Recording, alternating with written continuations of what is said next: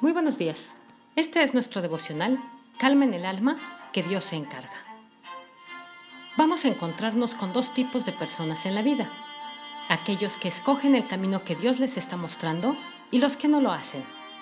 Alguien me dijo un día, imagínate que hay dos caminos delante de ti, uno pavimentado, iluminado y lleno de pastos verdes, el otro quebrado, lleno de arena, piedras y oscuro con un letrero que dice, este es el camino del mundo y este es el camino de Dios. Lo único que ignoras es que unos kilómetros adelante, el camino que está pavimentado e iluminado se quiebra y queda oscuro, y el otro kilómetros adelante se pavimenta, se alisa, aparecen bellos jardines y se ilumina. La pregunta es, ¿cuál escogerías? Lo digo porque estamos en un punto en donde la decisión que tomes será la clave para todo lo demás. Cuando Noemí regresa a su tierra, sus dos nueras se van con ella. Ella insiste que es mejor que se regresen. Las besa, las abraza y les ofrece que realmente vayan a su casa, porque aquí no hay nada sentimental ni financiero ni emocionalmente bueno para ofrecerles. Entonces el futuro al lado de ella no es nada prometedor. Seguir al lado de Noemí es una locura. Lo mejor que les puede suceder es apartarse de ella.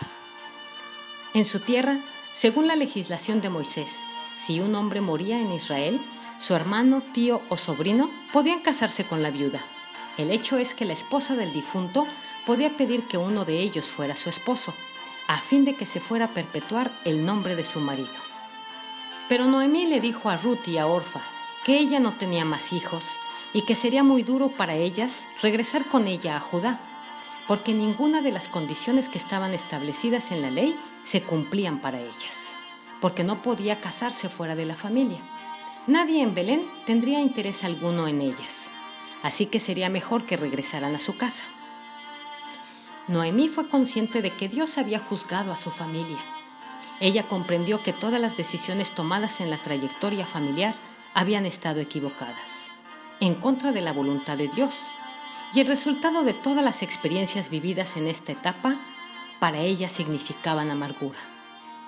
La actitud que Dios requiere de nosotros es la que tuvo Noemí, al reconocer el origen de sus males y aceptando con un espíritu de sumisión la voluntad divina, en lugar de adoptar una actitud de rebeldía. Cuando aceptamos una determinada situación de la manera en que ella lo hizo, estamos colocándonos en las manos de Dios para que Él nos lleve nuevamente en el camino de sus planes y propósitos para nosotros.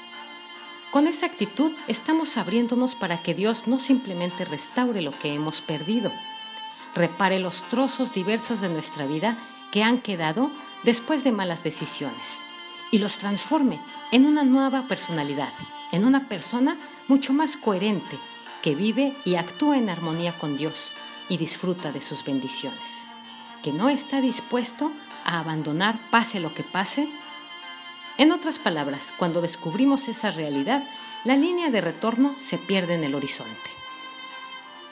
¿Qué harías tú? Estas dos nueras toman caminos diferentes. Mira lo que sucede. Una vez más alzaron la voz, hechas en llanto. Orfas se despidió con un beso, pero Ruth se aferró a ella. Mira, le dijo Noemí, tu cuñada se regresa a su pueblo y a sus dioses. Regrésate con ella. Es un momento muy difícil de separación, de ruptura. Orfa lloró, pero se regresó. Así hay muchas personas en el mundo que solo lloran, pero en su corazón no hay cambio, sino que regresan a su antigua vida. Esta mujer representa esa parte de cualquiera de nosotros que se conmueve, siente lástima, pero no pasa de allí y termina corriendo detrás de sus deseos, necesidades y caprichos. No logra ver el camino que Dios le está abriendo, porque el deseo de su corazón no se lo permite. Alguien dijo, hay decisiones que duelen, pero curan. Y aquí aparece nuestra amiga Ruth en la historia, y su entrada es espectacular.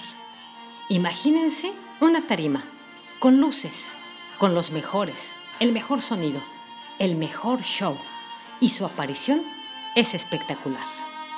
Dice en Ruth 1, 16 y 17. Pero Ruth respondió, no insistas en que te abandone o en que me separe de ti. porque iré a donde tú vayas y viviré donde tú vivas. Tu pueblo será mi pueblo y tu Dios será mi Dios. Moriré donde tú mueras y allí seré sepultada. Que me castigue el Señor con toda severidad si me separa de ti algo que no sea la muerte. ¡Wow! Esta entrada deja en silencio al auditorio más crítico. Su entrada detuvo el tiempo, llamó la atención del más distraído. La confesión que Ruth hizo a Noemí es una de las más poderosas y espectaculares que podemos encontrar en la historia bíblica.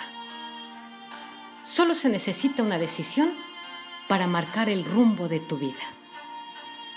Léela con calma, en silencio y en la paz de Dios, para que el Espíritu Santo hable directo a tu corazón.